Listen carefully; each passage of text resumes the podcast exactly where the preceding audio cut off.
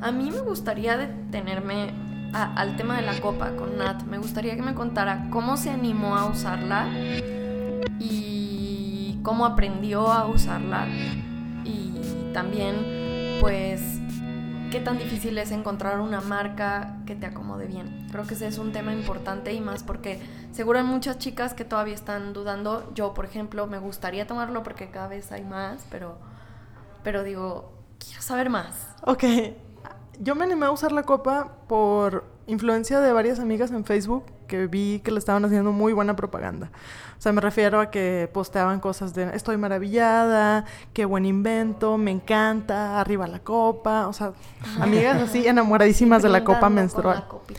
Ajá. También vi luego que una ilustradora que sigo, que se llama Andonella, sacó un pin y una ilustración así de una chica en una copa menstrual, así como si estuviera en un jacuzzi. Y dije, bueno, algo bueno debe tener esto.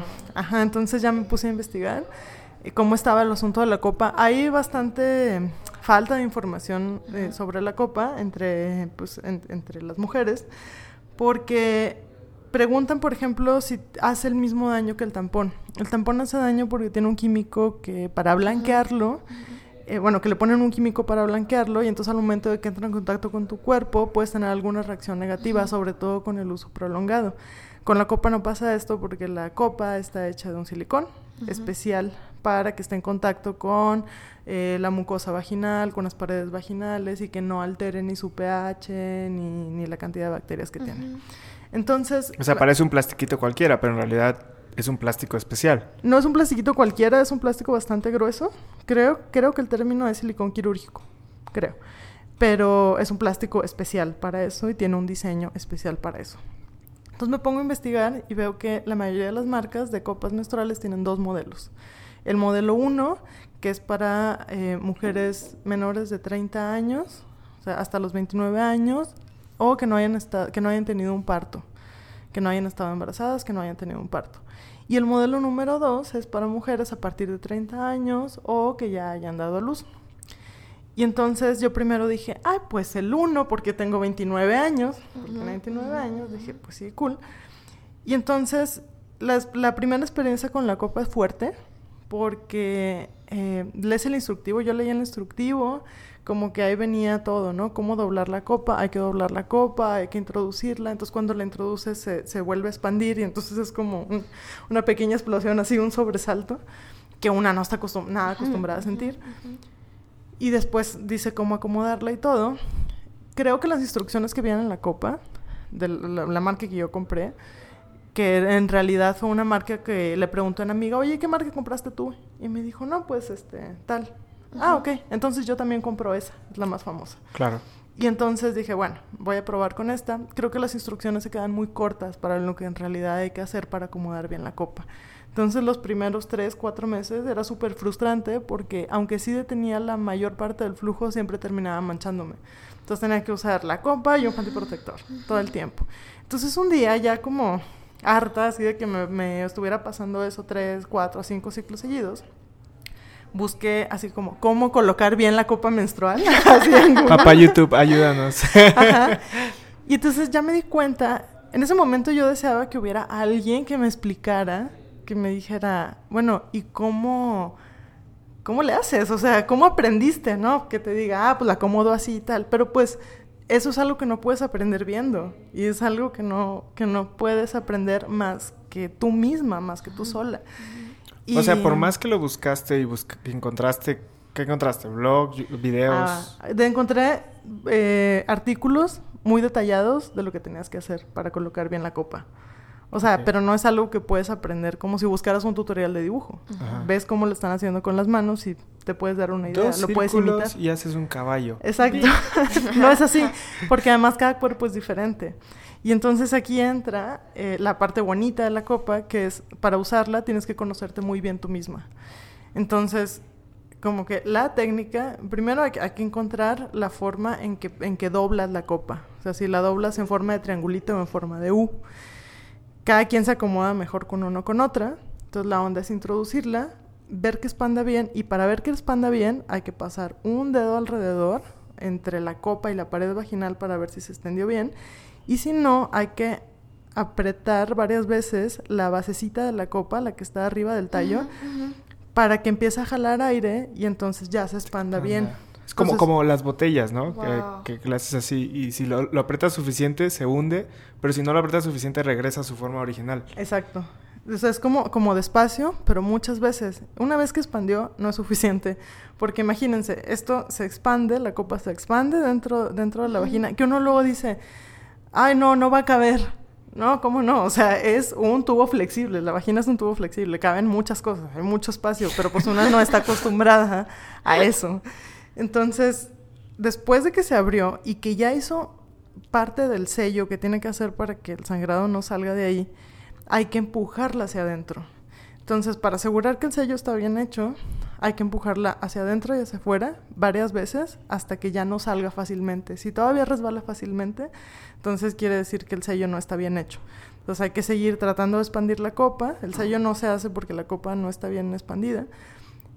Y, la manera de comprobarlo es esa, subiendo y bajando, ¿no? O metiendo y sacando poquito hasta que ya no sea fácil. Y una vez que ya el, te aseguraste que el sello está bien hecho, entonces hay que introducirla hasta adentro, dice uno o dos centímetros este, arriba de los labios vaginales.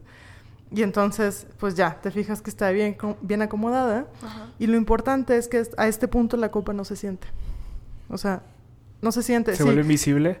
No, deja eso. ¿Insentible? ¿Cuál, es la, ¿Cuál es la palabra? o sea, tú eres insensible a eso, ah. más bien.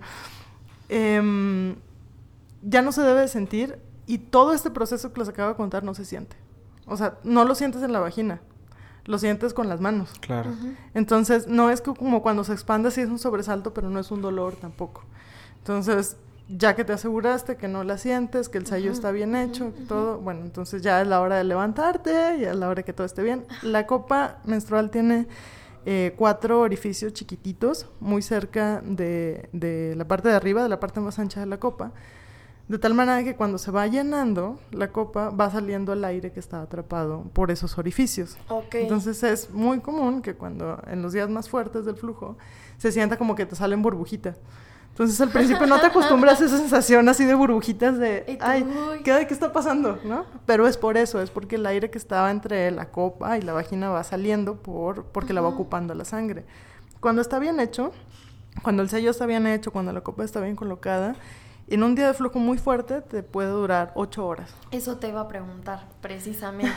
Siete, ocho horas. ¿Cuántas horas la puedes, puedes usar antes de, de cambiarla? Te recomiendan que no dejes pasar más de 12 horas sin cambiarla. O sea, esto porque puede ser que estés en un día ligero o que tu flujo sea muy, muy poco y entonces puedes dejar pasar hasta 12 horas, pero a las 12 horas si te lo tienes que quitar. Es súper simple porque nada más la enjuagas, la lavas súper bien, la dejas un minuto, la estás tallando abajo del agua y te la vuelves a poner en mi caso, por ejemplo, a mí me puede durar 6, 7 horas y me la tengo que cambiar porque se llena. O sea, eso es como que también uno se va conociendo. Se llena? Porque ya empieza a haber fugas. Ah. Es sobre todo por eso. Ahora, yo ya no dejo que pasen esas fugas. O sea, yo ya, por si las moscas, a, las 7 horas ya, ¿no? Me la, la, quito, la enjuago y no sé qué. ¿Y para dormir? Puedes dormir con ella, este, puedes hacer ejercicio con ella, oh. puedes nadar con ella, o sea, no pasa nada, nada. O sea, es mucho. La primera vez que yo dormí con la copa bien puesta, dije, no vuelvo a usar otra mi vida que no sea una copa. porque ya te olvidas de mancharte, te olvidas, o sea, puedes dormir sin calzones y no pasa nada. O sea, está increíble eso.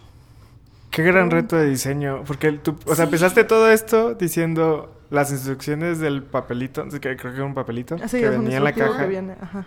No eran claras, pero después de todo lo que explicaste me quedé así como de ¿cómo le explicas esto a tantas mujeres que tienen diferentes cuerpos? Y que puede ser que para ti aplicó eso, pero no sabemos si para otras puede aplicar igual. Claro. Porque siempre está en la queja de que es muy, ¿cómo?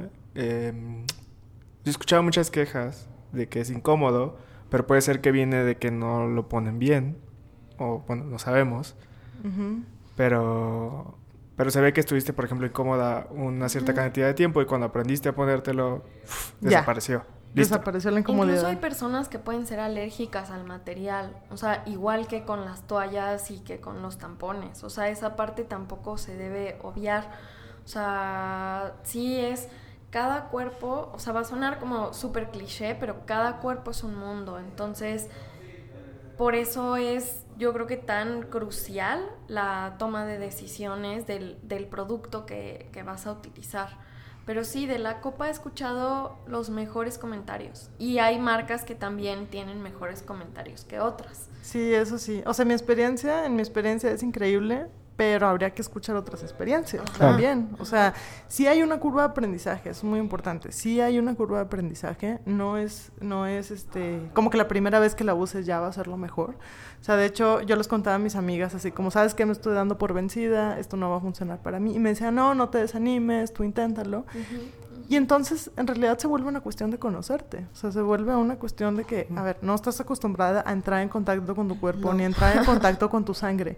Y entonces, algo que también, que también platicaba con una compañera era, eh, qué, qué gran revelación es darte cuenta de que la sangre no tiene olor. Cuando la ves en la copa, no huele, huele a sangre. Huele a hierro, huele a... Exacto. Pero no huele nada mal. Lo que huele mal es la sangre entrando en contacto con los químicos que tiene la toalla. Eso es lo que huele peor. Y entonces, porque una creció así como con el temor, ¿no? De que, ay, voy a oler a pescado y... Apesto. Y entonces... No sé si es el término, pero ok. sí, o sea, hay mucha gente que lo percibe así, de hecho.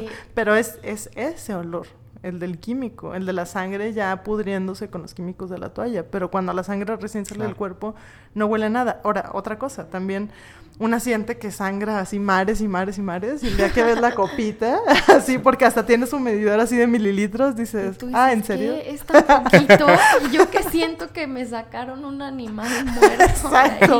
Que dices, ¿cómo no me desmayo? ¿Cómo no estoy pálida? No, no, es eso, eso es porque es muy poco. Pero a la hora de verlo regado, de verlo regado en una toalla, pues se ve, inmenso, se ve una mancha se ve Una mancha enorme. Estaba viendo que lo o sea, es una invención de 1930. ¿La copa? Sí, por parte de Leona Chalmers. Este, pero, o sea, la historia que leo lo ha intentado varias veces. O sea, en la historia de los últimos 120 años, ha intentado varias veces entrar a la, como al mercado y siempre es rechazado. Hasta, hasta ahora, ¿no? Como que, como que tú, tiene su revolución apenas en los 2000 Sí, lo que pasa es que también la copa es un producto que no les conviene a las empresas. Una, una copa te puede durar 10 años o hasta que se te queme. Yo ya quemé una copa porque la tienes que hervir al principio del ciclo y al final, o sea, cuando antes de guardarla y después de sacarla de guardada, la hierves en agua 10 minutos y una vez se me olvidó que la dejé hirviendo y se me quemó. ¿Pero cuánto te dura si no la quemas? ¿10 años? Ajá. Entonces, 10 años de no comprar más paquetes de toallas, de no... O sea, si te acostumbras a usar la copa todo el ciclo, ya la verdad, yo ya desde hace un año que no tengo toallas en mi casa. ¿Para qué? O sea, tengo pantiprotectores, por lo que les contaba. Pero, pues no, ya no necesito nada más. Entonces, yo ya no soy consumidora de esas cosas por eso no les conviene a las empresas, por eso era difícil que entrara. Y de hecho, algo que me llama mucho la atención ah, respecto a lo cual no he investigado, quizás Omar me pueda ayudar en esta. Sí, en eso. Es que con la, con la copa de silicón no puedes tener eh, relaciones sexuales con penetración. Pero hubo mm. unas marcas que sacaron unas copas menstruales desechables, aunque la idea de la copa menstrual es que no sea desechable. No sea desechable, wow. Y leí que decía, con eso sí puedes tener relaciones sexuales, o sea, con penetración. ¿Cómo funciona? No sé. Pero creo que esa es la ventaja, la ventaja que le ven a las copas menstruales desechables. O sea, habría, habría que, investigar en ese tema, pero yo siento que también lo hicieron como un, ah, se puso de moda la copa, ah, pues entonces vamos a venderle copas que puedan desechar, que sigan necesitando y necesitando y necesitando. Creo que el tema es que son mucho más pequeñas, pero no sé cómo ayude a eso en realidad.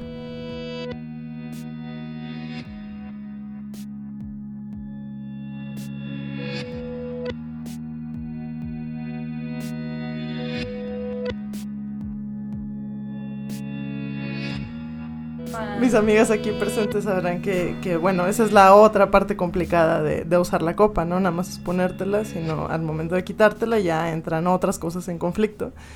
Quienes la van a usar por primera vez, y espero que estemos inspirando a, a algunas usuarias con esta barra, No se asusten si no se lo pueden quitar.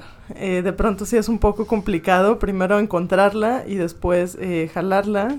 Eh, algunas marcas me, compartía Belén García hace poco que no todas las marcas dicen que, que la puedes jalar del, del, tallo de la copa, que es este tubito que tiene en el extremo. Hay unas que no te dicen nada al respecto, en lo personal me parece más sencillo. Y bueno, ya una vez que, que la hayan jalado hasta la entrada de la abertura vaginal, entonces lo que hay que hacer es poner un dedo y eh, hundir hacia adentro la copa para poder romper el vacío, para romper el sello, que entre aire y poder jalar la copa bien se siente un poquito curioso, con el tiempo se acostumbran, pero bueno, esa es la técnica, eh, no se asusten, no pasa nada, eh, de hecho las instrucciones mismas dicen, si no lo puedes sacar, Arturo acaba de decir que ya se asustó. Qué bueno que no la tienes que usar tú. No, no es cierto. No, es una cosa que, es, que es simple con el tiempo. Viste que tenía que participar.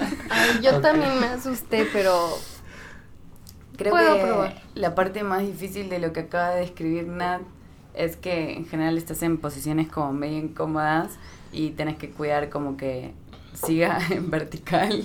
ah, importante, posiciones medio incómodas es sentada o en cuclillas o de pie. O con una pata para arriba. O con una pierna este, doblada. Sobre la taza del baño, Ajá. ¿no? Sí, o en Argentina que tenemos bidet, lo hacemos sobre el bidet. A ver, explícanos un poquito más. Y luego te eh, lavas, ¿no? Tenemos como un instrumento más que va al lado del inodoro, que es solo para limpiarte. Tiene un chorrito que sale para arriba. Ah. Eh, ah. Y nada, es una cosa francesa y no sé por qué los argentinos la heredamos. Bueno. Porque europeos. En Japón también hay, solo que la taza normal y te avienta el chorrito y así te quedas hasta que te limpie. Te quedas hasta que te limpie y ya. Te sientes fresco y renovado. Gracias por la información. Te canciones. para que los demás no te escuchen. Me encanta. Ya, ya es otra razón para ir a Argentina.